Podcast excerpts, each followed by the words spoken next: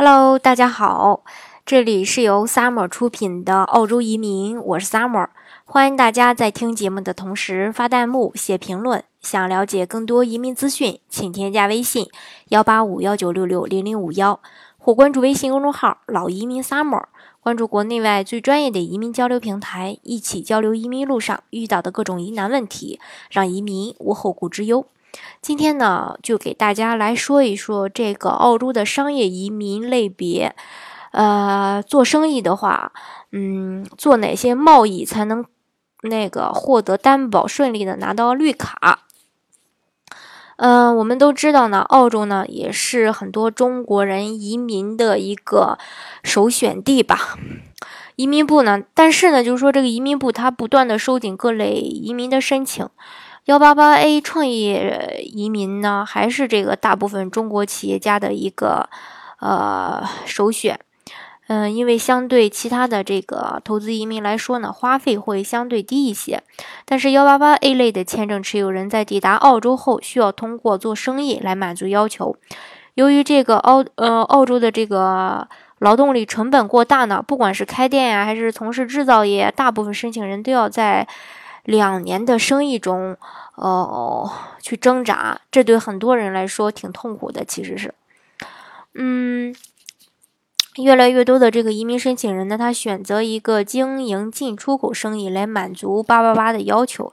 但是每个州呢，对贸易生意它也是有自己的一个要求的，包括移民局对贸易生意严格的审核，主要是担心申请人只是为了移民而简单的通过洗。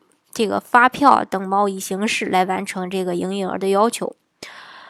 呃，维州呢，维州也就这个维多利亚州呢，吸引了很多幺八八 A 的申请人。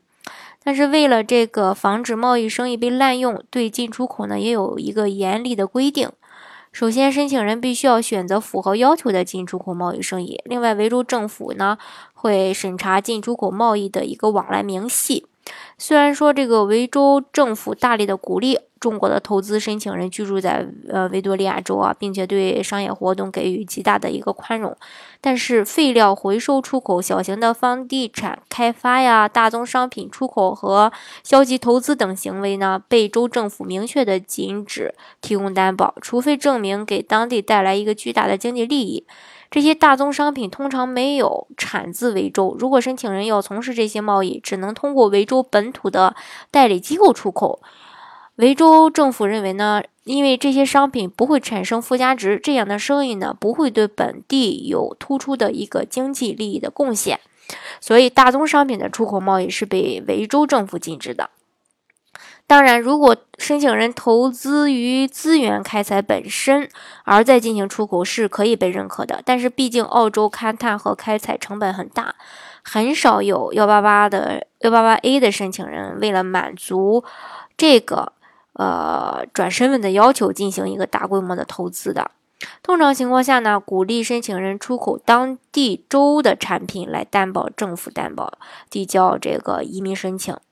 比如这个澳洲的保健品 Blackmore，还有 Swiss，嗯等这个公司生产的一个鱼油啊、钙片儿啊、蜂胶啊、叶酸等，深受中国人的喜欢。澳洲的健康食品、奶粉呀、谷类食品啊、蜜蜂啊、各类饼干儿等等，也在中国有一个很好的销路。还有海鲜类和肉肉类产品，也是政府鼓励出口的项目。还有。本地纯天然的一些美容产品，如精油等，也在国内被广泛的使用。最近几年，在国内很火爆的澳洲红酒，由于成本啊、酿造和运输，在中国的市场呢有一个非常大的竞争力。嗯，州政府。担保审理要求申请人的生意给本地呢带来直接的经济利益，和申请人必须要对生意进行每日的管理。对于贸易生意来说呢，州政府和移民局会要求申请人提供很多的日常管理资料，比如。贸易出口是否有频率性，还是几次简单的出口满足营业额的要求？再比如说，申请人如何联系提供商？提供商是否在本土？是否是多元化的呀？还有出口的商品是维州的工厂，还是只是本地的代理呀？还有海外购买商是否多元化呀？禁止洗发票的行为？申请人如何每日来？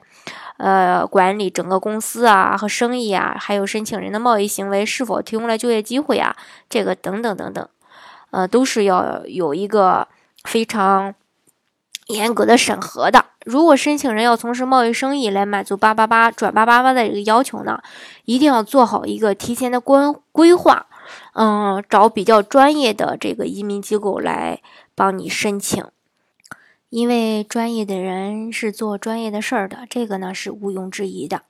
好，今天的节目呢就给大家分享到这里。如果大家想具体的了解澳洲的移民政策的话呢，欢迎大家添加我的微信幺八五幺九六六零零五幺，或是关注微信公众号“老移民 summer”，关注国内外最专业的移民交流平台，一起交流移民路上遇到的各种疑难问题，让移民无后顾之忧。